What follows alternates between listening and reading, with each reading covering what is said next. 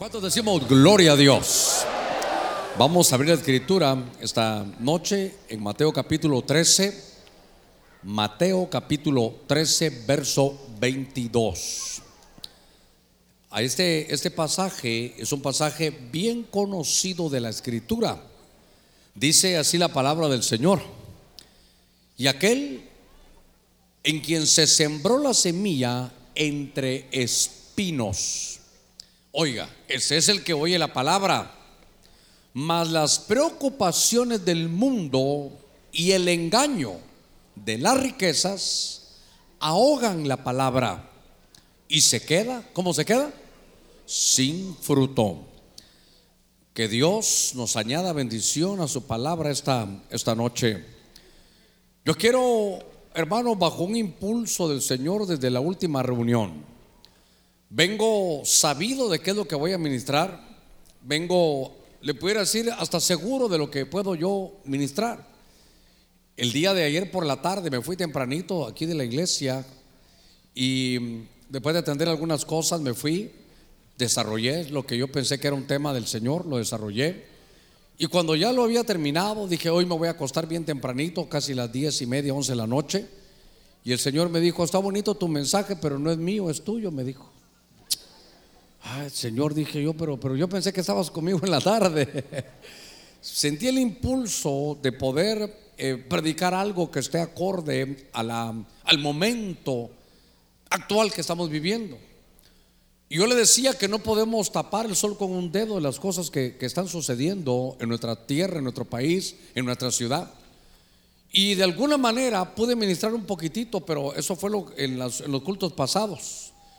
Porque lo que quiero ministrar hoy, hermano, es que tenemos que erradicar de nuestro corazón y de nuestro alma, hermano, la preocupación. A veces la preocupación se toma, hermano, muy por encima de lo que va. Muy, tal vez la, la desvalorizamos porque tiene cierto efecto tan nocivo.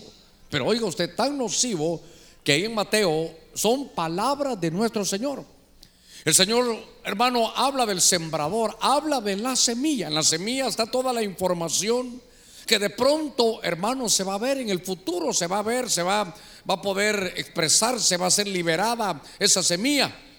Pero, como le he dicho algunos años, en Mateo 13, en el ángulo que, que lo veo, el ataque es contra la semilla. Sale el sol, lo que quiere el sol es quemar la semilla aparecen unas aves que quieren devorar la semilla.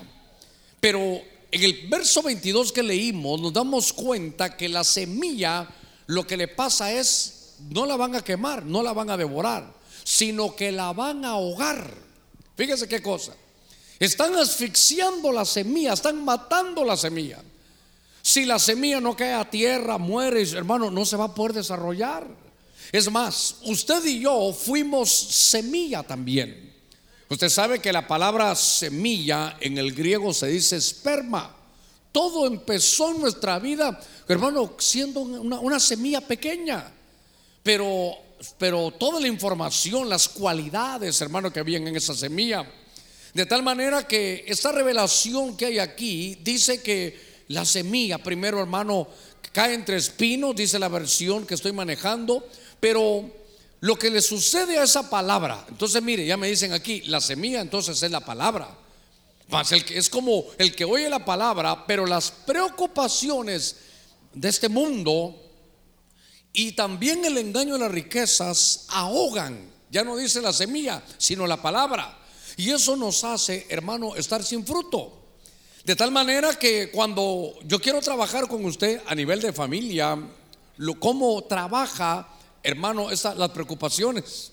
Por eso le digo que como que no las tomamos mal. Pensamos que, que tener de costumbre vivir preocupado es bueno. Y a nivel espiritual me están marcando que la semilla te puede, quede, puede quedar ahogada porque la preocupación, hermano, lo que hace es te deja sin fruto. Cuando uno puede ver la, las situaciones, hermano, y uno acumula la preocupación, y uno, en lugar de que se desarrolle la semilla, se desarrolla la, preocupación. Entonces, hermano, hemos hablado preocupación, ocuparse de algo que todavía no, no está, que no ha pasado, que, que, puede suceder, no es nada seguro, pero, pero ya nuestra alma se carga. Si permitimos que eso suceda, entonces viene una, una como obsesión. La obsesión, ¿sabe qué? Nos lanza, hermano, a algo más tremendo porque nos hace vivir como, como obsesionados, hermano, y, tenemos algo en la cabeza y no sabemos cómo quitarlo.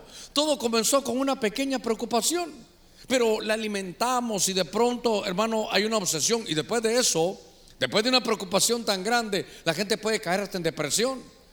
Pero si puedo utilizar bien los vocablos, creo que llegamos a estar angustiados. Note cómo, cómo va, hermano, creciendo la preocupación. Sabemos que estamos en una situación, hermano, de país tremenda. Y yo creo que, que nos tenemos que ocupar, pero no preocupar. Porque la preocupación, según la escritura, que es la base, hermano, de nuestra fe, la palabra de Dios, dice, cuidado con la preocupación porque te ahoga tu semilla. Si sigues preocupado, te vas a obsesionar, eh, vas a entrar hasta en depresión y entras en una angustia. La angustia es, hermano, el miedo al futuro. Y es que, hermano, su futuro es bueno. Mi futuro es bueno. El Señor nos dice, ¿quieres saber tu futuro? Te lo voy a decir. Yo ya te veo a ti, sí, con tu debilidad, ya te veo a ti en problemado, sí, pero en tu futuro, ¿sabes cómo te veo? Sentado en lugares celestiales con Cristo. No estás solo, estás sentado, hermano, a la diestra con Cristo Jesús en regiones celestes.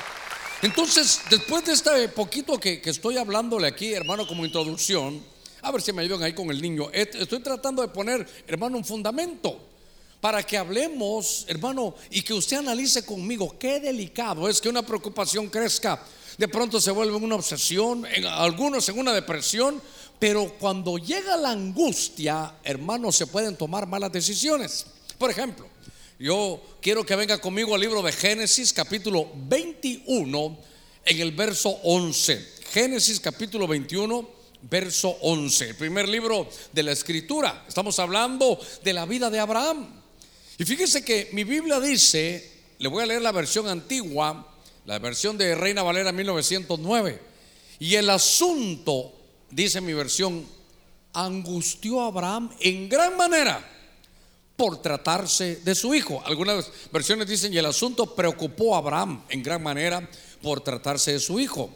Aquí hay una situación familiar. Todos los viernes ponemos, hermano, la, los pies en tierra porque son los días que trabajamos nuestra familia. Entonces me di la tarea de buscar, hermano, preocupaciones familiares. Porque Dios lo que quiere hacer, yo vengo seguro de eso, es que Dios lo que quiere es ministrar las almas que están preocupadas y quitarte esas tres letritas, hermano, tres letritas de pre. Eso de preocuparse no es bueno, te va a ahogar la semilla. La palabra de Dios, ¿sabe qué es lo que viene, hermano? ahorcarla, ahogarla. Hermano, lo que está haciendo es que las promesas de Dios se pierdan. Que la palabra, lo que Dios te ha dado que viene, hermano, ya no lo puedes vivir. Que tu fe, hermano, se debilite. Ahora, Abraham tiene un problema. Usted sabe la historia. Dios le promete un hijo a Abraham. Y entonces Abraham sabe que Dios le ha hablado y que le va a dar un hijo. Sin embargo, el tiempo pasa, la, espera, hermano, se va haciendo cada día más difícil.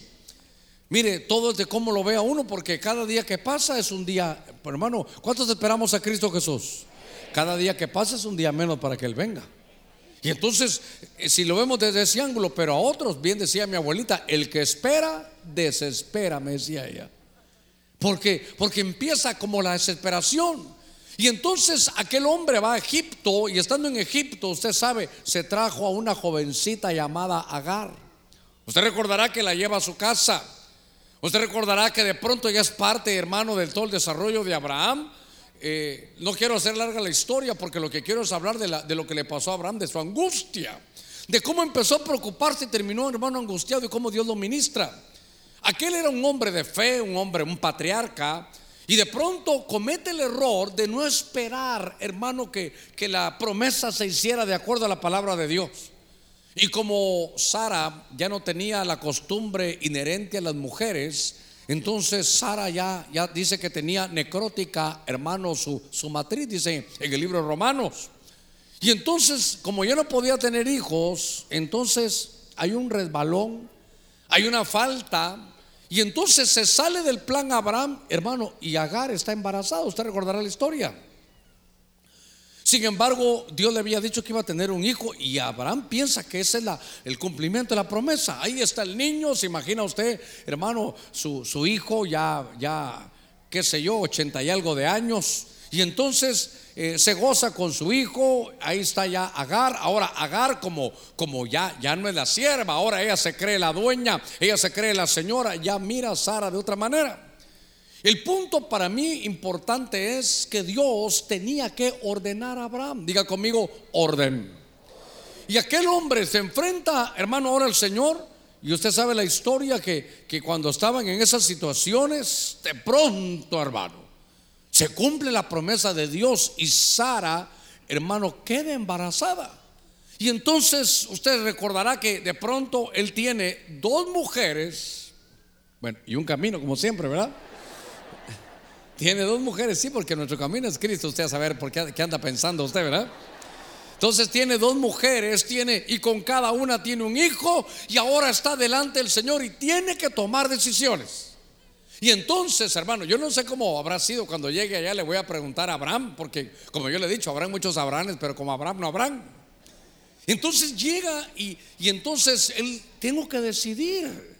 Porque tengo dos señoras y hermano, a los, a los hijos los amaba. Ahora, ¿qué es lo que sucede? Que Dios le habla y le dice, sabes que Abraham ordena tu casa. Saca a la sierva y a su hijo y quédate con Sara y con Isaac. Cuando Dios, hermano, le habla de esto a Abraham, es donde él se preocupa, pero la preocupación viene, hermano, se hace grande, se obsesiona. Yo no sé si él se deprime, pero, pero llega aquí a este verso, hermano, y se angustia. ¿Cuál es la angustia? Que tiene que sacar, hermano, a Agar y sobre todo que tiene que sacar, hermano, a Ismael, que era, que era su hijo. Mire, mire, déjeme hablar un poquitito, ¿cómo le dijera? sin verlo como que Abraham o como que Agar era la mala mujer y que Ismael no iba a tener todo lo que iba a tener el, otro hijo. Pero yo quiero que lo vea humanamente. De alguna forma, dice Dios, aquel es el primogénito, sí, pero, pero el que nació primero había sido Ismael.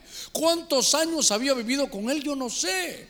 Pero, a ver, ¿cuántos somos padres de familia? ¿Cuánto ama uno, hermano, a sus hijos?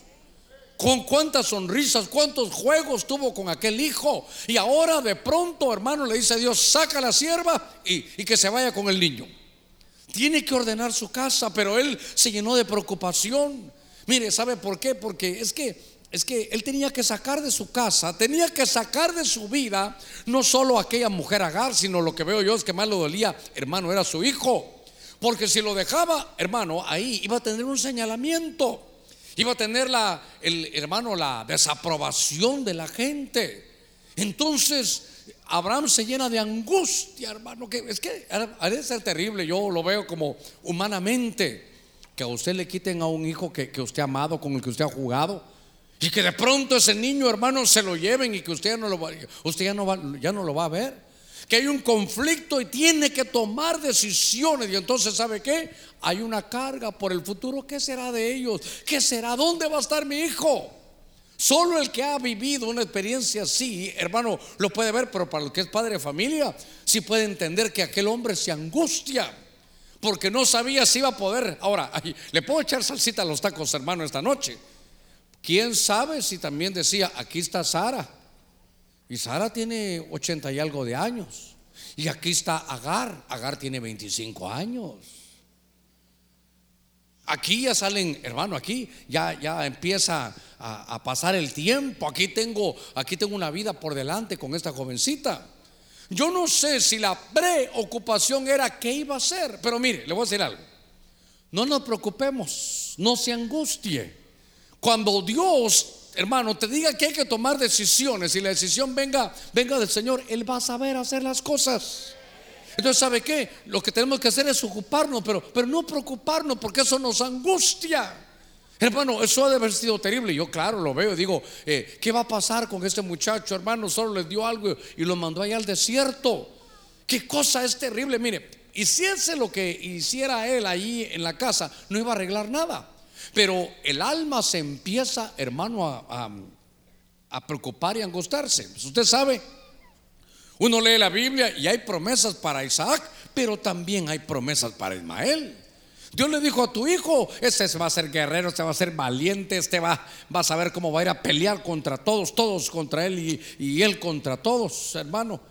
Esto va a ser tremendo. Esto es como, como aquel que le dice a uno, claro que no se va a ver desde allá, pero le hacen a uno, míreme los dedos, dice uno, ¿y qué es esto? Y lo corren, lo, ahí están los dedos corriendo. Y luego lo agarran de regreso. ¿Y esto qué es? Y uno no, y uno no dice, bueno, yo no sé, mire, este es el gordo contra todos. Y esto es todos contra el gordo. Así es. Entonces, ¿sabe qué? Dios le dijo, mira, el espíritu de Ismael es indómito. Él va a ser como el gordo. El gordo contra todos y todos contra el gordo. Y entonces, hermano, ya este lo voy a hacer un príncipe y de él van a salir, hermano, eh, qué sé yo, reyes y le voy a dar doce. Y empiezan a hablar unas cosas tremendas. Entonces, ¿sabe qué? La, mi hermano, quítese la preocupación de encima. Oiga, ¿por qué? Porque Dios ya dio promesas. Y entonces si dejamos que la preocupación se, se anide en nuestro corazón, viene una obsesión, hermano, nos cargamos hasta depresión y nos angustiamos y entonces las promesas se nos olvidan. Dios le dijo a este no, este no, no que te lo van a destruir, este trae un espíritu tremendo, este es el gordo contra todos y todos contra el gordo. Por favor, nadie va a venir algún día a profetizar, así es el Señor, siervo mío, tú eres como el gordo. Todos contra el gordo y el gordo contra todos. Ese era lo que Dios le había dicho a él. Entonces, ¿sabe qué? Dios tiene promesa para toda nuestra familia. Dios tiene, hermano, promesa para nuestros hijos.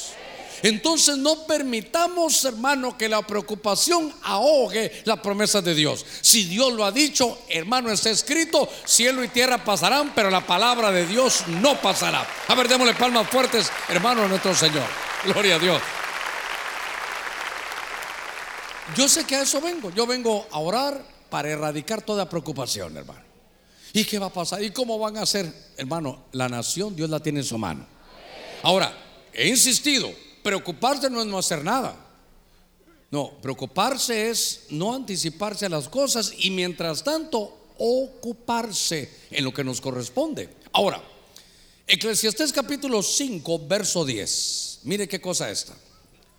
El que ama el dinero no se saciará de dinero. ¿Qué cosa está? Y el que ama la abundancia no se saciará de ganancias. Dice hermano Salomón, también esto es vanidad.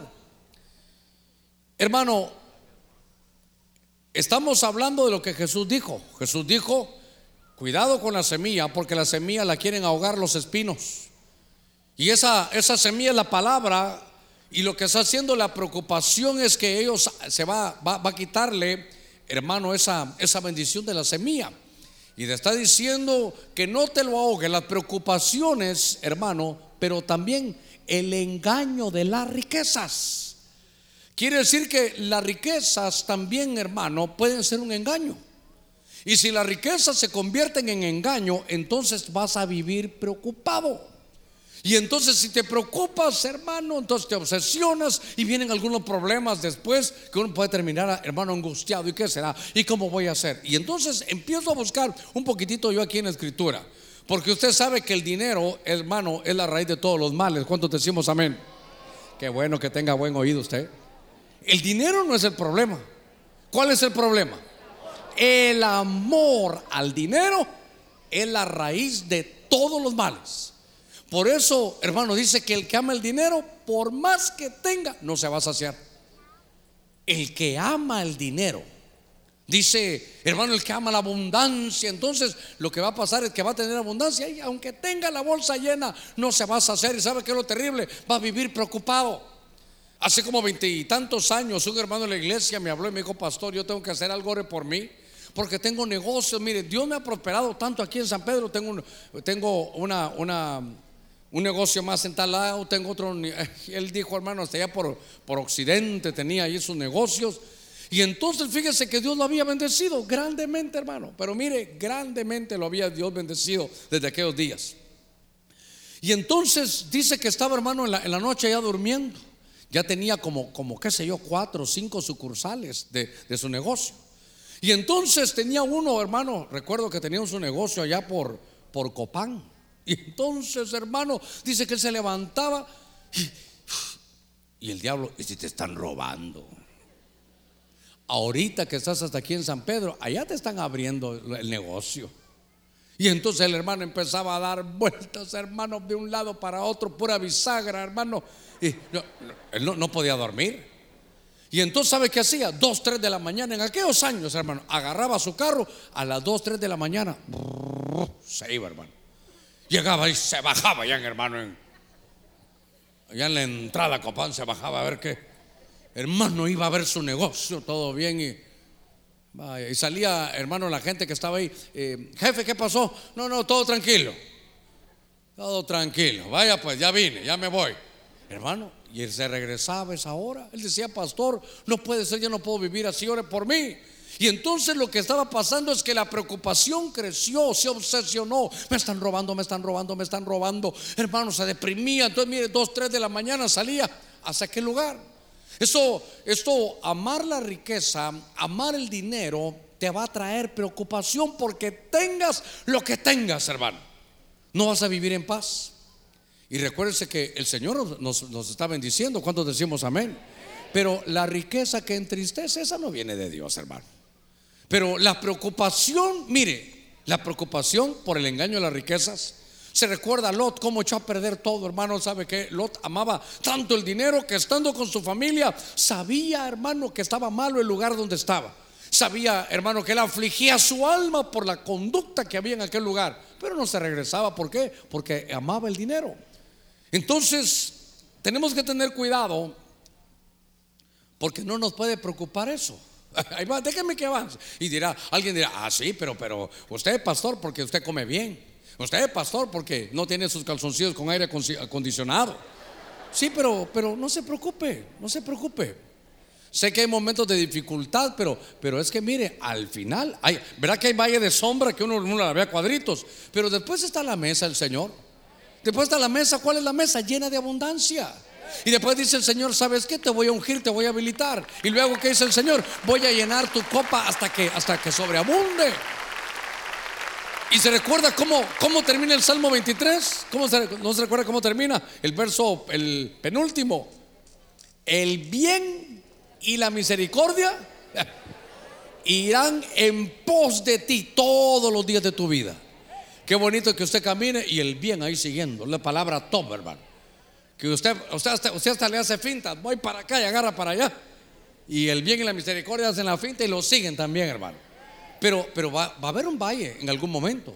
Ahora, cuando yo veo esto, tenemos que tener cuidado. Se recuerda que aquel adagio que hablan, hermano, de un hombre llamado Romeo. Espero que nadie se llame aquí esta noche, que nadie se llame Romeo. Pero decía Romeo, en su, hermano, en su juventud, gastó su salud para tener dinero.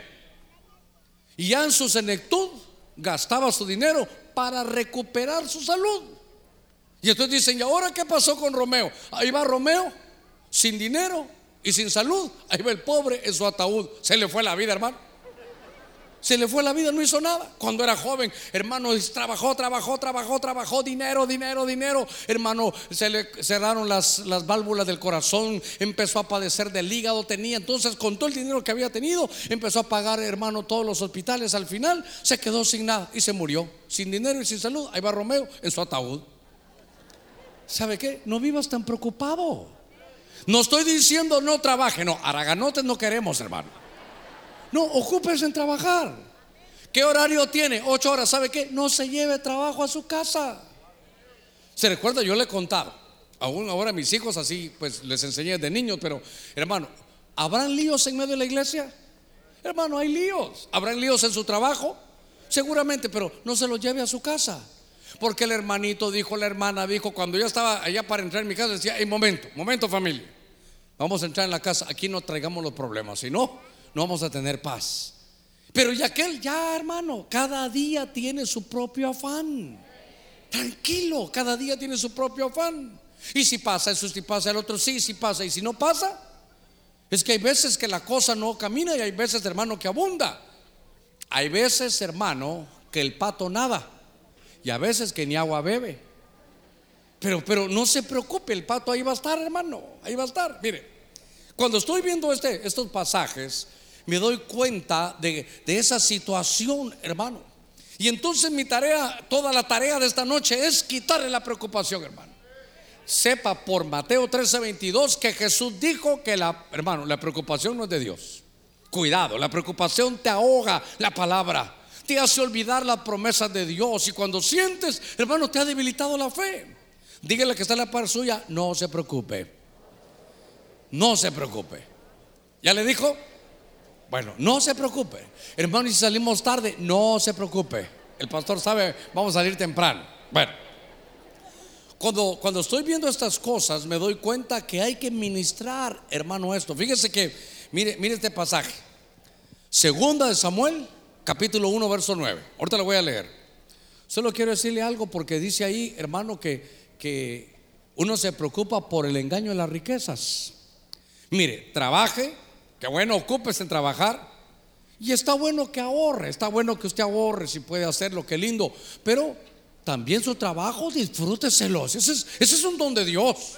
Donde Dios es que Dios le da trabajo, usted lo hace, pero que después se lo disfrute. Pero ya le he dicho yo, hermano, llegar, hermano, a comer y ni siquiera miren la comida, miren los precios. Baleadas de hace tres días en oferta, hermano. Entonces, yo creo que, hermano, todos tenemos un hogar y una casa. Entonces, con lo que usted tenga, disfrúteselo con los de su casa. Usted, usted que es padre de familia, usted trabaja para, para estar con sus hijos. Entonces, disfrútelo con sus hijos. Usted cuánto ama ahí a su señora, cuánto hermano, eh, este, esos ojitos que cuando caían así, usted lo, lo dominaban ella solo, ella le decía, mira, puedo agarrar más tarde. Y ella solo le decía, y usted, hermano, el corazón, hermano, ahí, latiendo, ¿verdad? Y ahora que la tiene todo el día, hermano, eh, ¿qué vamos a comer? las, tortillas de hace dos días. Es que ya están tiesas, mejor hagamos de caso que eran tostaditas, hermano. Le ruego algo, no se preocupe, no estoy diciendo sea bolsa rota, no, pero pero en las semanas, si quiere cada 15 días, o como, como su economía se lo, se lo dé, disfrútese la vida, hermano. Mire, le voy a contar algo. Había un hermano hace muchos años y entonces él guardaba los perfumes, hermano, él los guardaba. Y entonces se los iba a echar solo en ocasiones especiales.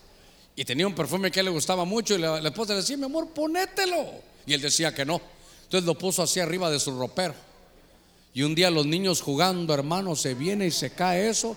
Y cuando él entra, los niños lo recogieron rápido y lo fueron a tirar toda la basura. Pero cuando él entra, usted sabe, hermano, aquel aroma, aquel alabastro que se había, hermano, roto.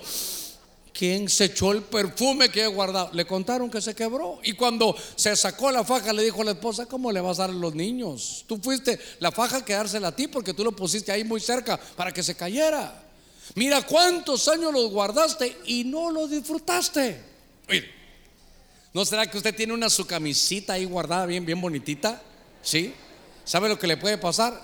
Que se la va a poner en el mes de octubre para el retiro. Y cuando se lo ponga, ya no le cierra la camisa. Dígale que sale para suya, disfrútate lo que Dios te da. Hermano, dígale ahí, hermano, disfruta lo que Dios te da. Un hermano compró un carro y todos los días usaba la moto, hermano. ¿Me entiende a lo que voy? No estoy diciendo despilfarre que Dios está con nosotros. No, no, estoy diciendo disfrute lo que Dios le ha dado.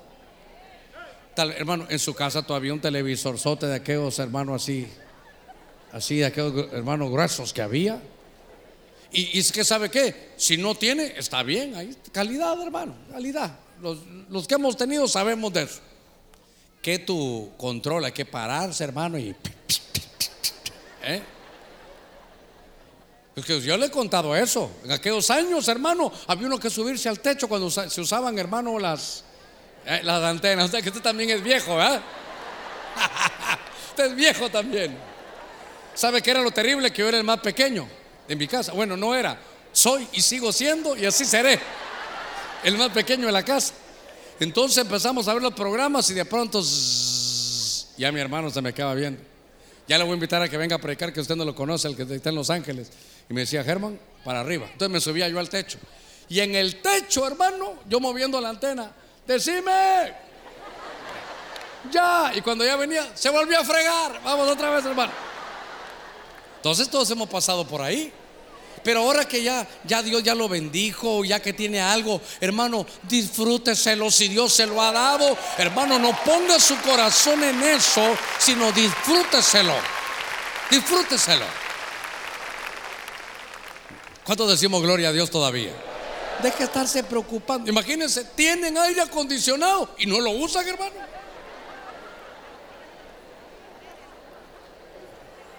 Mire, yo le digo, yo le digo en mi casa, si están aquí, hasta la que me ayuda a hacer todo, le digo, hijita, ¿vas a estar aquí? Ponga el aire. Pero cuando ya se baje, apáguelo, estoy de acuerdo. Pero tener aire y no usarlo, hermano. Mire, una vez me fui en un taxi, allá en Tegus, tan bonito todo allá.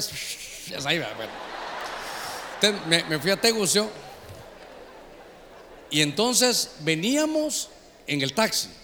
El taxi tenía aire acondicionado. Y hermano, y me traía con aquel sol, hermano. Yo le dije, eh, como así le dicen a uno, ¿verdad? Eh, mire, compa, le dije yo. Sí, porque había que entrar así en plática. Mire, compa, y el aire, ¿podemos poner el aire? Eh, ¿Tienes aire? Sí, tengo. ¿Y está bueno? Sí. Pongámoslo. No, me dijo. ¿Por qué? Porque se gasta más la gasolina. Entonces, em, yo solo dije, ay, Dios santo, ojalá se le arruine por no usarlo, dije yo. Entonces me dejó sin aire y veníamos bajando. Y entonces vi que en la bajada desconectó el carro, hermano. Lo apagó y en neutro. Le dije, mira, pero, pero ¿por qué no vas compresionando? Se puede trabar el timón. Y esto, esto puede seguir de largo así. Eh, ¿Para qué lo haces? Para ahorrar, me dijo. Ay, no, que se me hace que muchos de aquí tienen aire en el carro y no lo están usando. ¿Sabe qué? No se preocupe. Dios le permitió eso para que lo disfrute, para que lo haga y viva como hijo de Dios, ocupándose, no preocupándose. Bueno, a ver, pongámonos serios un poquitito. Segundo Samuel 1.9. Yo le digo, pongámonos serios y es cuando más se ríe, hermano. Segunda de Samuel capítulo 1, verso 9. Fíjese. Le voy a leer la versión antigua. Me volvió a llamar la atención. Esto, esto es un caso triste porque dice, y él me volvió a decir, yo te ruego que te pongas sobre mí. ¿Y qué dice? Y me mates. Esa versión la tomé porque dice, porque me toman angustias y toda mi alma está aún en mí. Hermano, estaba herido en la batalla, es el rey Saúl. Saúl estaba herido en la batalla y algo pasó, hermano, que se empieza a preocupar. Claro, le voy a dar un poquitito de, detalles. Saúl era el rey de Israel. A Saúl, él no se autollamó, Dios lo llamó, hermano, para que fuera un rey. Y entonces, humildemente, él toma, hermano, eso, pero, pero empezaron a suceder algunas cosas, hermano, tremendas. Por ejemplo, empezó a oír, hermano, la voz y el cántico del pueblo. Por favor, vea conmigo este ángulo. El pueblo cantaba. Saúl mató a sus miles y David a sus diez miles. No voy a discutir si era el canto ungido o no, pero del ángulo que lo estoy viendo seguramente que no. Porque el canto del pueblo lo que hizo es que llenó, hermano, de, de miedo, de preocupación. Diga conmigo, preocupación. Con más fuerza, preocupación. Saúl se preocupa porque dice, miren, yo solo mil y ya David diez mil y yo soy el rey. En lugar de decir qué bien, qué lindo equipo hacemos, qué sinergia, yo mil y aquel diez mil, once mil entre los dos. Porque, porque Saúl amaba hermano a David y David amaba a Saúl. Pero oyó el cántico del pueblo. El pueblo, hermano, decía cosas terribles. Y entonces él, hermano, se contamina y empieza a preocuparse. Pero si en alguien se mira bien esto, hermano, es en Saúl porque se obsesiona, hermano, se deprime y hasta se angustia de tal manera que empieza, hermano, él a vivir de una manera preocupada. Él empieza, hermano, a, a angustiarse. Y entonces la semilla de la promesa de Dios se empieza a ahogar. La preocupación no es de Dios, hermano. La preocupación no es un sentimiento ni un estilo de vida para nosotros. Hay que extirparlo de hoy en adelante, hermano. ¿Sabe qué decía un hermano? Al tigre se le mata de la primera raya. A ver, hermano, un tigrecito chiquito debe ser lindo, ¿verdad? A mí me gustaría tener un tigrecito ahí en la casa, pero que se quedara así, hermano. Porque pues va a ir creciendo. Primero me imagino que cuando es chiquitito y usted hasta se sube a la cama y el tigrito llega y hay que estarle limando las uñas, no vaya a ser que le, le deje la nariz peor que la del pastor, hermano. Pero imagínese ahí el tigrecito ya después que el tigre empiece a crecer. sí, pero y note que creció en un hogar cristiano. Pero va a llegar el día que el tigre va a estar grande y se les olvidó darle de comer un par de días. Y cuando usted llegue, el tigre va a estar ahí echado, pero clamando y llorando. Y cuando lo mire, usted le va a decir, Señor, gracias por mis alimentos. Por eso al tigre se le mata la primera raya. A la preocupación hay que extirparla hoy. ¿Por qué? Porque después crece y se hace obsesión. Después crece y se hace depresión. Y después como una angustia.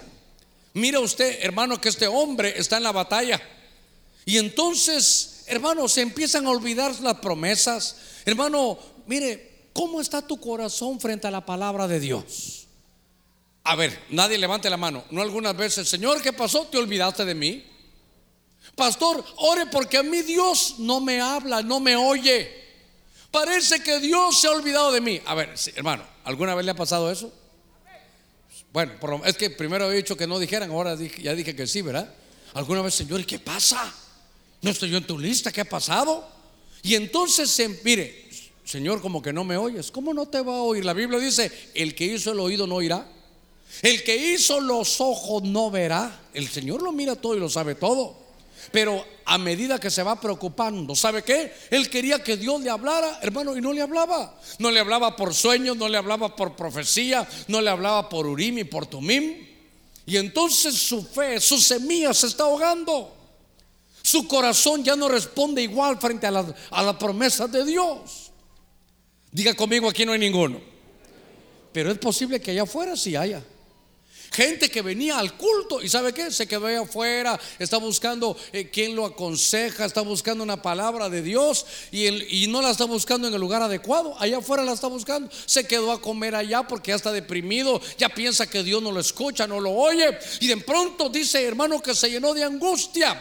¿Qué le sucedió hermano al rey Saúl, elegido de Dios, cuando ya se angustió y Dios no le hablaba ni por sueños, ni por profecía, ni por Urim, ni por Tumim? ¿Qué hizo? ¿Perdón? Mire qué decisiones se toman cuando, cuando la preocupación ha crecido. Ah, entonces voy a ir con la bruja. Ah, yo siento como que Dios ya no me habla. Me voy a, dar una mi limpia con una, con la señora ya con hermano, con, con aquel aniceto verduzco y platanares. Entonces, gente de Dios, cuando, cuando ya hermano está ahí, está terrible. Ahora, mire, hasta consultar una bruja fue. Ya sin saber, hermano, pero yo digo, qué desesperación, qué preocupación, qué obsesión. ¿Hasta dónde, hermano, se sentía él? ¿Cómo va a ser, hermano? No tuvo paciencia. Por eso le digo, no se preocupe, solo ocúpese, ocúpese. Cuando Dios no contesta, es porque te está examinando. ¿En qué examen? A ver, eh, estoy en el examen, el maestro, ¿cómo se saca la raíz cuadrada? Haga lo que pueda, Señor. Ahorita lo estoy, lo estoy examinando. Hey, el maestro, las cinco. No le puedo contestar ahorita ese examen, trabaje. ¿No le ha pasado a usted que no, esta, fallé, fallé? Según yo había quedado bien y uno dice, no doy una, este día no he dado una. No he dado pero ni una.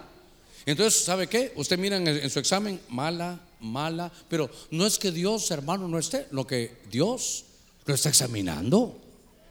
Entonces Dios está examinándolo porque le están probando la fe. Pero cuando alguien, hermano, se ha preocupado, dice aquí, yo quiero que, vean que la versión antigua, aquí dice, eh, ponga, le dice, yo te ruego que te pongas sobre mí y me mates, porque me toman angustias. ¿Sabe que es una versión? Estoy en agonía. ¿Hasta dónde llega la preocupación? Mire qué cosa, ponga, ponga cuidado en esto. ¿Hasta dónde llega? Hasta provocar suicidios. ¿Sabe que el que le dio el golpe de gracia a este, porque ya da, hermano, ¿sabe qué hizo él? Se tiró contra la espada y cuando ya estaba así como no se podía morir, le dijo, ¿sabes qué? No le dijo, llévame al hospital, cometió un error, no, dame el toque de gracia. Y entonces le preguntan, y por David le pregunta al que, a la malecita, ¿y tú por qué lo hiciste? Oiga esto, porque yo sé que de esta ya no salía. Mire hasta dónde llega la preocupación. Y si no salgo de esto, y si, ¿y qué voy a hacer? Y si Dios ya no me oye, Dios ya no me habla. Hermano, sí. Y si Dios ya no me ama, ¿cómo Dios no lo va a amar si el amor de Dios es eterno? Entonces, ¿sabe qué? Mire la, mire la preocupación. Hermano, gente se suicida porque está preocupada. Claro, ya, ya subió, ya está, ya tiene obsesión. Ahora tiene una angustia, ahora es una agonía, ahora se quiere morir de esta no salgo. Hermano, si vas a salir de esa. Es que me siento solo. Podrás estar solo, tal vez de familiares, podrás estar solo de hermanos, podrás estar solo con gente, pero, pero el que no te ha dejado es el Señor. Él estará contigo todos los días, hermano, hasta el fin. No te dejaré ni te desampararé. Hermano, ahí estamos con el Señor. Pero note, pensamientos suicidas porque se preocupaba pensamientos suicidas porque se angustió. De esta ya no salgo. A ver cómo le digo esto. Él se dio cuenta qué pecado cometí. Oh, fui a ver hasta, hasta las tinieblas, fui a ver.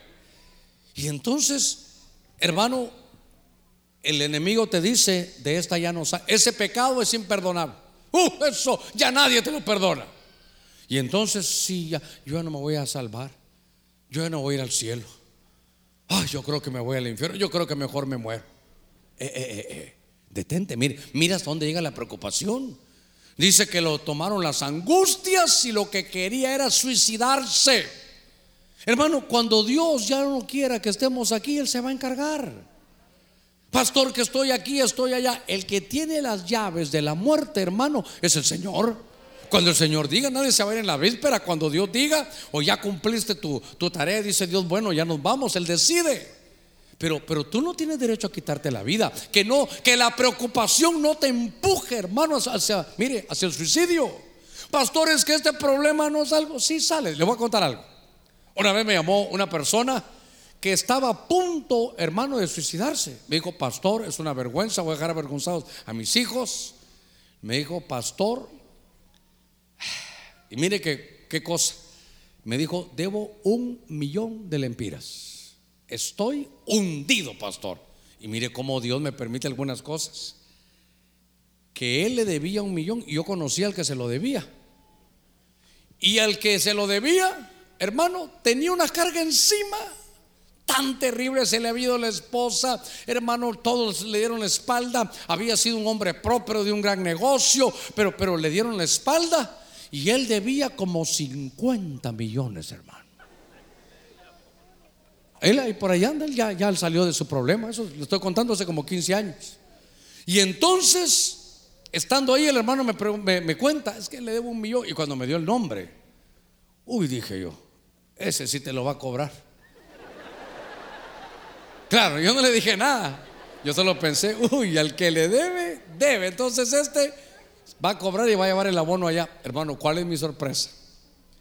Que este hombre llegó y le fue a llorar al otro. Le dijo, mira, pero no tengo, mira qué hacer. Pero por favor, es que no sé, no vas a meter preso, dejo aquí, dejo allá. Todo lo que usted quiera. Y yo soy algo que nunca le he preguntado. Algún día lo voy a encontrar y se lo voy a preguntar. ¿Sabe qué le dijo? ¿Sabes qué? Ya no te preocupes, le dijo. No me debes nada. Si algún día Dios te vuelve a prosperar, tenés, me lo pagas. Andate en paz. Hermano me dijo, pastor, yo sentía como, como que, como que me mareé, como, ¿cómo? Andate, me le dijo, andate. Ahí está tu, tu documento, llévatelo, no me debes nada. Pero si algún día Dios te prospera, ahí me lo pagas y se fue. Y entonces me dijo, pastor, le voy a contar. Yo pensé ya, tenía listo, pastor, cómo quitarme la vida. Pero me esperé, yo, yo, y usted oró en aquel culto, pastor, yo pasé. Y después a la semana me habla y él, pastor, yo le fui a pedir perdón. Usted habló, a aquel mensaje de, de que cuando le debas mejor con bandera de paz, ve a tratar de arreglar. Y él me dijo, ¿sabes qué? Olvídate la deuda y salí adelante. Yo tengo otro problema más grandes. Y entonces, hermano, me dijo, si yo no voy a hacer cultos y si Dios no me ministra ahí, yo me hubiera suicidado, pastor. Hermano, él, mire, que ese es un milagro para mí.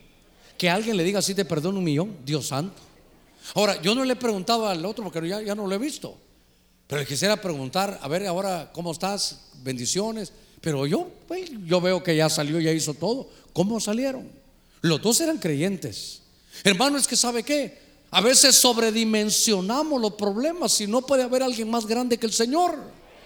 Entonces, ¿sabe qué? Le, le insisto algo. No se preocupe. Ah, bueno, pastor, yo le vi a alguien, no me voy a preocupar. No, ocúpese. No, no, no, no, no vaya a entender mal. Mire, no, no me vas a pagar. A mí el Señor me habló a través del hermano Germán que yo. No, no, no, no. No. No sea bandido. Yo no le estoy diciendo, hermano, que, que no trabaje. La Biblia que dice, el que no quiere trabajar, que tampoco coma. Yo le estoy diciendo que, que usted no esté todos los días, hermano, ¿qué va a pasar? No, ocúpese. Pastor, no tengo trabajo. No se preocupe, pero sí, ocúpese cada día a buscar. Pero, hermano, perdóneme, ¿me doy, ¿me doy a entender? Y hermano, mire, si hoy salió a buscar desde las 8 de la mañana a las 4 de la tarde, salió a buscar trabajo y no encontró, yo le diría, espérese, Dios, le Dios está viendo dónde lo va a poner. Pero, hermano, no tiene trabajo, no, hoy fue a entregar algún currículum. La verdad, pastor, hoy es viernes. Y el lunes le va a preguntar, ¿y fuiste el lunes? El lunes ni las gallinas ponen, pastor. Martes, usted ha dicho, martes ni te cases ni te embarques. No, no, no, ocúpese, ocúpese.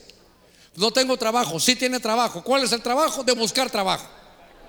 Pero cuando llegue a su casa después de un día diga, Señor, yo ya fui a buscar, hoy no encontré, mañana será. Pero no se puede quedar ahí, ay, qué mensaje más lindo, pastor. Duérmete niño, duérmete ya, que viene el coco y te devorará. Lo que, lo que el Señor está diciendo aquí, hermano, es, que no se preocupe, no se va a quitar la vida. No piensen tan siquiera en quitarse la vida. Dios, hermano, juntamente con la tentación, hay una salida. Diga que está la par suya, hay una salida. No la has visto, pero hay una salida.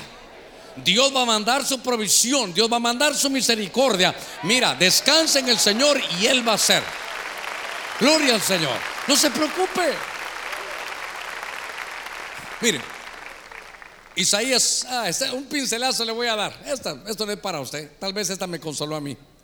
Isaías capítulo 46, verso 3. A ver, los jóvenes digan amén. Ah, tranquilo, esto no es para usted, tranquilo. Oiga, oídme, oh casa de Jacob, y todo el resto de la casa de Israel. Los que sois traídos por mí desde el vientre, está hablando el Señor. Los que sois llevados desde la matriz y hasta la vejez yo mismo, y hasta las canas os soportaré yo.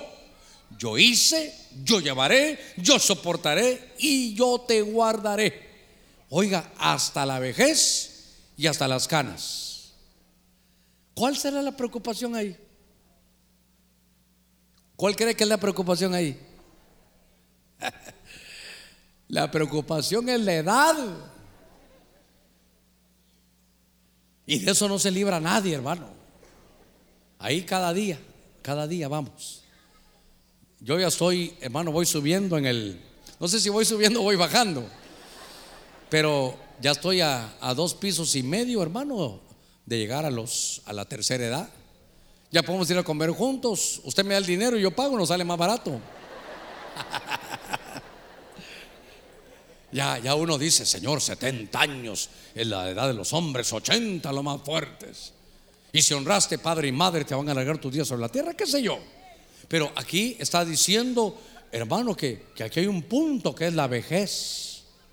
Y entonces, hermano, me, recuerdo yo que cuando se habla de eso, también no se tiene que preocupar. Mire, mire por qué se preocupa. ¿Y qué me va a dar trabajo? Y es que sabe que hay, hermano, hay algo bien, bien tremendo. Que así como piensa el hombre, así es el tal. ¿No ha escuchado usted por ahí? Seguramente aquí en la iglesia nadie dice eso, pero tal vez allá afuera en la calle no ha escuchado usted que la gente eh, dice, a mí no me dan trabajo por mi edad. A mí nadie, mire cómo la lengua, que es el piloto, hermano, de, de toda nuestra vida, Mire cómo conduce, mire cómo conduce, mire cómo habla. ¿Qué es lo que dice? A mí nadie me va a dar trabajo por la edad. Principados, potestades, gobernadores. Aquí estoy proclamando algo. Nadie me va a dar trabajo por la edad. Se está amarrando el solo. Entonces llega y el otro, y ya, ¿sabe qué? Lo peor es que llegan con su currículum, aquí estoy. Y el otro lo mira. Ah, ¿verdad que no me a dar trabajo porque estoy viejo, verdad? Bueno, si usted lo dice y hasta quédese ahí. Entonces, hermano, a veces la edad le, preocupa, en claro, en diferentes ángulos. Aquí porque hasta viejo, otro tal vez porque no se ha casado. No se ha casado. ¿Cuántos nos hemos casado? Habla como siete, ocho, los demás, ¿dónde estamos, hermano? Mire, usted que no se ha casado, no se le hace este adagio, porque allá por mi tierra decían, hermano, que hombre casado, cohete quemado. Y usted todavía está soltero. Hermana, no se, no se preocupe. Usted tiene, qué sé yo, cinco años ya. Y pastor, ¿qué hago? Si esto no es carrera. Pastor, yo siento que se me va el tren, no, que ahora son eléctricos. No te preocupes por la edad. Si usted mira que a la par hay alguien ya que peina canas, dígale, no, no te preocupes por la edad. Ahora, hay un hombre llamado David. ¿Se recuerda qué decía David? Yo no me preocupo, decía David, porque Dios a mí me puso como rey de Israel. ¿Se recuerda? Y entonces David decía, yo fui joven, pero ahora envejecido. Ahora envejecido. Y no he visto justo desamparado, ni su simiente que mendigue pan. No recuerdo el verso, pero en segunda de Crónicas 29 dice cómo murió David, lleno de años lleno de riquezas, hermano, lleno de años, lleno de riquezas. ¿Y sabe qué? Y lleno de gloria. Su futuro, ¿en quién está? En Dios. El Señor, imagínense hermano, que el Señor no viniera por todos estos años y que usted llegara a 90 años. ¿Quién es el que tiene el cronómetro suyo? El Señor. Dice, en tus canas y en la vejez no te dejaré. Yo te hice, yo te preparé, yo he estado contigo, yo te soportaré, yo te salvaré, yo estaré contigo. No te preocupes. Qué lindo esto. A ver, démosle palmas fuertes al Señor. Es que, mire, los años finales son años de experiencia que usted tiene que trasladarle a la gente. Pero si permitimos que la preocupación nos ahogue la palabra, entonces, hermano, tus últimos días van a ser de lo peor. Ya no sirvo para nada. Ya estoy viejo. Ya nadie me llama. Mejor llévame, Señor. ¿Quién me va a dar trabajo? ¿Cómo voy a vivir solo en la casa, ahí todo viejito? Y, empieza uno. ¿Y si me quiero una pierna? Y entonces ya, ya hasta camina así pensando, hermano. Y si me quiebro la otra, hermano, cuando sienta está tirado allá en la esquina.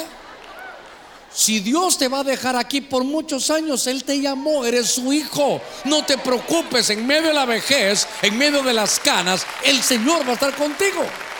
Mire, déjeme que le diga en estos minutos lo que, lo, cómo lo ve Jesús. Venga conmigo al libro de Mateo capítulo 6, verso 25. Venga conmigo rápidamente. Mateo capítulo 6, verso 25 son las palabras de Jesús. Dice, por eso os digo, no os preocupéis por vuestra vida. Mire esto, no se preocupe por qué comerá o qué beberá, ni por vuestro cuerpo. ¿Qué vestiréis? ¿No es la vida más que el alimento y el cuerpo más que la ropa?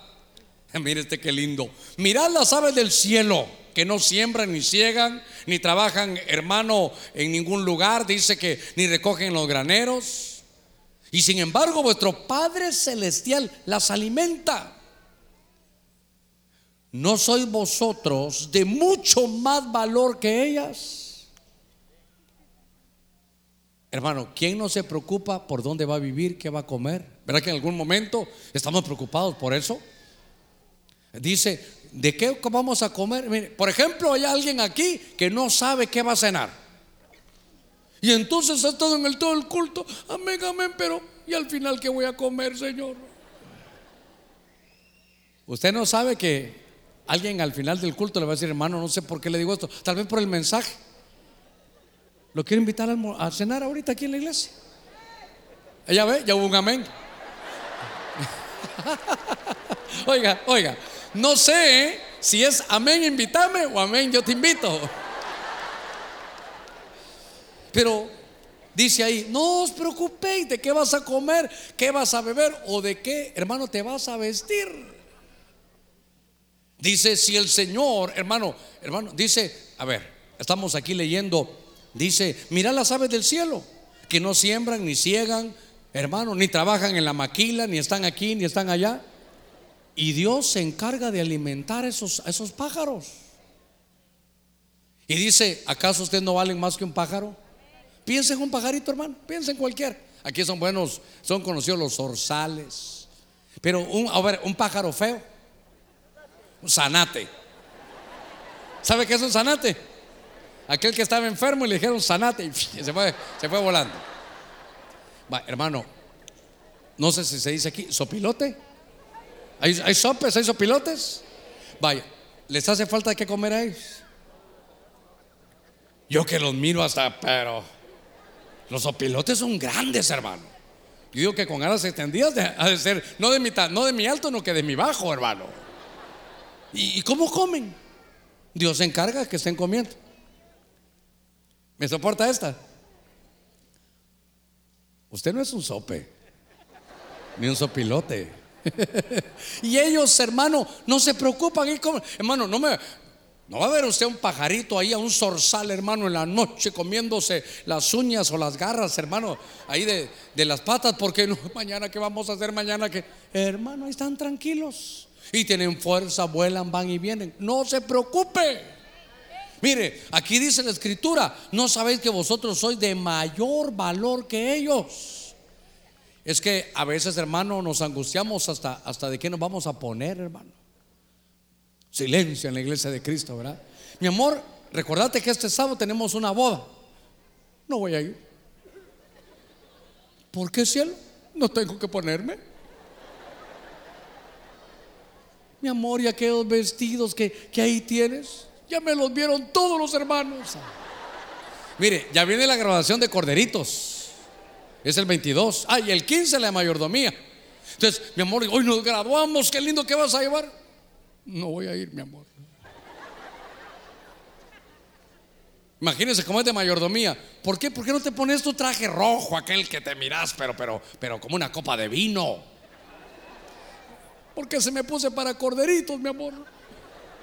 Y son los mismos hermanos con los que estamos, ¿qué van a decir? Hermano, ¿cómo nos preocupamos por eso, hermano?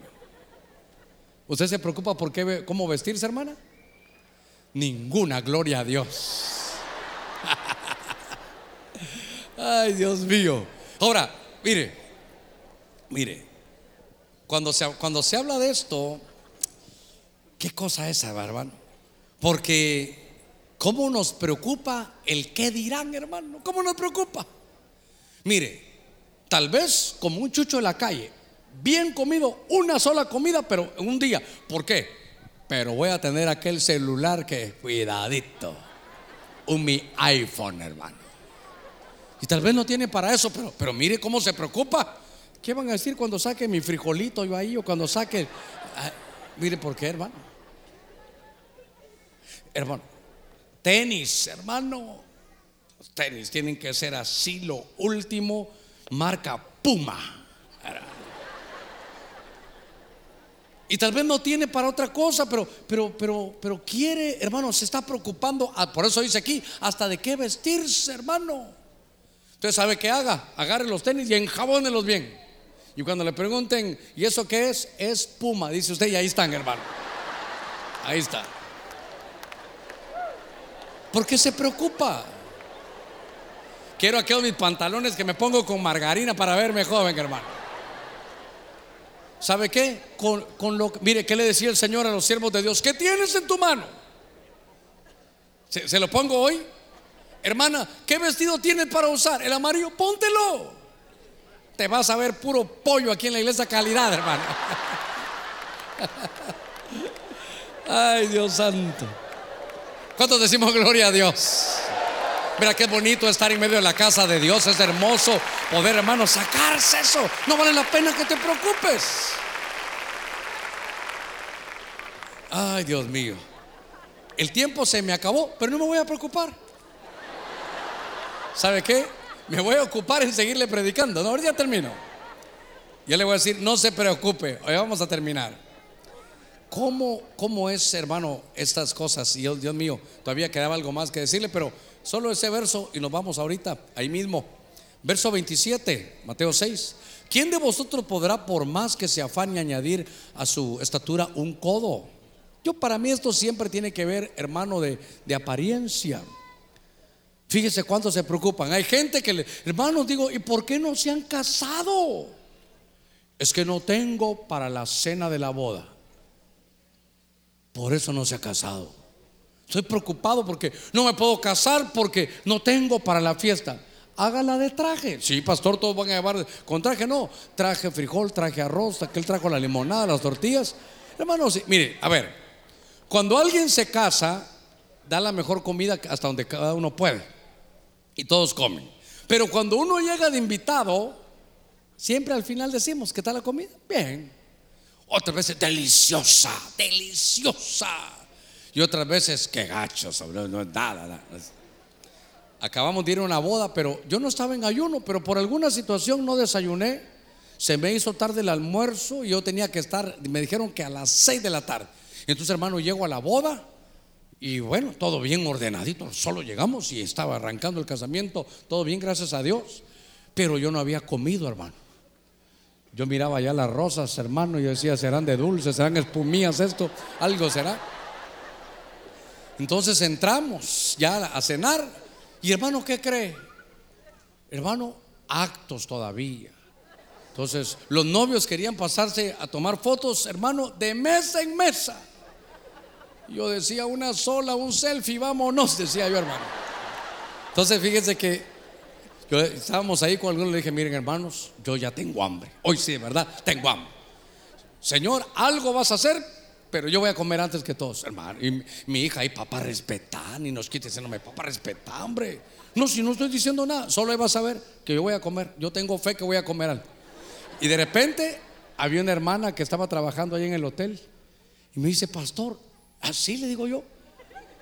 Fíjese que yo estoy sirviendo en aquella mesa, pero si sirviera en esta, ya le hubiera traído algo. ¿Tiene hambre? Ah, dije yo, qué lindo. Hijita, le dije, al verte a ti estoy viendo un ángel enviado de parte de Dios. Entonces, ¿sabe qué? ¿Por qué no cambias con la otra? Dile que tú vas a atender esta. Y si te dicen algo, los hermanos son de la iglesia, diles que yo, yo lo dije. Mire, mire qué abusivo ahí, hermano. Entonces llega la hermana y me dice, bueno, pastor, ¿qué le traigo? Hijita, tráeme algo. Y mi hija, papá, te van a ver todos. Aunque sea algo de niño, le traigo. Papá, hijita, tráigame algo. Y entonces venía ya, me trajo, hermano, déjeme, hermano, chicken fingers me trajo, hermano seis con papas. Y entonces la hermana ya venía así. Cuando la, de la boda le dice, ¿y a dónde lleva esto? Ahorita todavía no, no ve que están tomando fotos. Es que el pastor me pidió. Ah, si el pastor le pidió, vaya. Entonces ya va, hermano. Allá va. Mire, tomando fotos y yo comiendo. Y mi hija, papá, tengo hambre, le dije yo. Entonces, ¿sabe qué? No me preocupé y al final, si los sopes comen, ¿cómo no iba a comer yo, hermano? Le voy a decir algo, todo lo que el Señor nos ha dicho esta noche es, no te preocupes, Dios está contigo. Hermano, no te preocupes qué vas a comer, qué vas a beber, cómo va a estar el país. Aquí estamos en las manos de Dios. Sepa que Él es el que manda, es el Rey de Reyes, Señor de Señores, es el Alfa y el Omega, el principio y el fin. Él manda aquí y manda allá. Él quita y pone, Él hace lo que Él quiere. Usted y yo somos sus hijos, no nos va a hacer falta nada. Jehová es mi pastor, nada me faltará. A su nombre, a su nombre, a su nombre. Démosle palmas fuertes a nuestro Señor. Aleluya. Gloria a Dios. Los hermanos de alabanza pasen. Yo, mire, ni lo voy a invitar que venga al frente. Pero yo vengo de parte de Dios. Sé que este es el mensaje. Y, le voy, y voy a ir a abogar por el otro porque me quedé varias horas ahí, hermano, haciéndolo. Pero el mensaje de esta noche es, no te preocupes. Usted es, dice la Biblia, la iglesia, hermano, es el cuerpo de Cristo. La Biblia dice que usted es, hermano, la niña de los ojos de Dios. Y claro, uno de varón suena un poquito raro, ¿verdad? Yo no sé qué día estaba cantando, hermanos, como todos, yo soy tu niña. Y dije, Señor, aquí entre nos, yo mejor te digo, yo soy tu viña. Les decía yo mejor, hermano. Todo lo que vengo esta, esta noche de parte de Dios es que no te ahoguen la semilla de la palabra de Dios. Sus promesas se dan aquí y en cualquier lugar. Le voy a rogar que se ponga de pie. Vamos a hacer una palabra de oración ¿Sabe qué? Faltan seis minutos para las nueve. Pero como no voy a llamar a nadie, solo le ruego algo. No salga corriendo. No se preocupe, los buses no lo van a dejar. Pastor, y si me dejan, me ocupo de despedirlos. Pero no se preocupe, que nadie le quite su bendición. Nadie nos puede, hermano, poner preocupación. Palabras de Jesús. La preocupación no es de Dios. Ocúpese, sí, claro, trabaje, haga lo que le corresponda. Trabaje hasta el último minuto, ahí donde usted tiene esa empresa o donde usted está prestando sus servicios, pero luego no se lleve a su casa. Mañana vamos a atender los problemas, tranquilos. Y mientras tanto, descansemos en la poderosa mano de Dios. Él dijo, no te dejaré ni te desampararé. Con sus ojitos cerrados, Padre, en el nombre de Cristo. Gracias esta noche hemos venido a escuchar tu buena palabra. Señor, cumplo con el cometido y el envío que me has dado. Quiero arrancar de todos los corazones esta noche de su alma toda preocupación. Arranque de su alma. Ponga, ponga su mano ahí en su corazón y arranque la preocupación. Y dígale, Señor, no me voy a preocupar qué comeré, qué beberé, qué, cómo voy a estar. Yo sé que todo está en tu mano. Sí me voy a ocupar en trabajar, en servirte a ti, Señor, en buscarte. ¿Sabe que Mateo 6:25, sabe a qué va? Me faltaba el 27, seguir adelante, pero ¿a qué llega? Oiga lo que hay que hacer. Jesús dice, no se preocupen, mas buscad Ocúpate en el reino de Dios y su justicia y todas esas cosas vendrán por añadidura. Tu comida, tu vestido, tu dinero, tu trabajo, todo vendrá por añadidura. Pero reubiquemos la visión. No se enfoque en las añadiduras. Enfóquese en buscar primeramente el reino de Dios y su justicia Padre, en el nombre de Jesús, redireccionamos nuestra visión esta noche. Vamos a buscarte de todo corazón. En eso nos vamos a ocupar, en buscarte. Quitamos toda ansiedad, eche toda ansiedad sobre el Señor. Dígale, Señor, aquí está mi ansiedad, aquí está mi angustia, aquí está mi obsesión, aquí está mi preocupación. La saco de mi corazón. Y que tu palabra no se ahogue más, que tu palabra crezca, desarrolle y lleve fruto en mi vida lleva fruto en las familias. En el nombre de Jesús, bendigo cada familia aquí representada. De acuerdo a tu promesa y a tu palabra, tenemos pacto de prosperidad y pacto de paz. Señor, tú has dado algo especial a este ministerio. Nosotros somos prosperados por tu palabra. Eh, erradico de mi corazón toda prosperidad. Quito toda angustia, todo espíritu de fracaso, todo espíritu Señor, que me conduzca a la derrota, lo arranco, lo desarraigo de mi corazón y de mi alma. Todo espíritu de, tristeza lo quito de mi corazón ahora mismo. Y me voy a ocupar en buscar el reino. Buscar primeramente el reino de Dios y su justicia. Señor, bendice cada familia, que no falte nada. Que todo tu pueblo tenga que comer que todo tu pueblo tenga con qué vestirse, que todo tu pueblo tenga trabajo. Abre puertas. Descansamos en tus promesas. Hoy, Señor, tu palabra cobra vida. Hoy fuimos, Señor, al terreno de nuestro corazón lo deshiervamos, quitamos toda oruga, toda, Señor, quitamos toda plaga que quería ahogarnos tu buena palabra. Y que esa semilla germine al ciento por uno. Bendigo. Vas a ser familia que está dando fruto. Confía en la promesa de Dios. No te preocupes por tus hijos. Ocúpate en ellos. Dios te los dará porque es su palabra. Es el prestigio de Dios el que está en juego. Él lo dijo, Él lo hará. A través de la radio, a través de la televisión. Señor, lleva este mensaje para que saquemos de nuestro corazón toda preocupación. Y nos vamos a ocupar este último minuto en orar por nuestra nación. Pon tu mano, mi Señor. Somos tu pueblo. Nos humillamos delante de ti. Y pedimos, Señor, que sane nuestra tierra. En el nombre de Cristo. Mira cada garganta que ahora se abre. Mira cada boca que ahora confiesa que tú eres el Señor de Honduras y de San Pedro Sula. Cuida nuestra ciudad. En el nombre de Jesús, sana nuestra tierra. Todo, Señor, lo pedimos en el nombre que es sobre todo nombre. Porque en el nombre de Jesús se dobla toda rodilla de los que están en los cielos, en la tierra y debajo de la tierra. Y aquí en Ebenezer confesamos que Jesús es el Señor para la gloria de Dios Padre. Amén y amén. Gloria al Señor. Que Dios te lleve con bendición.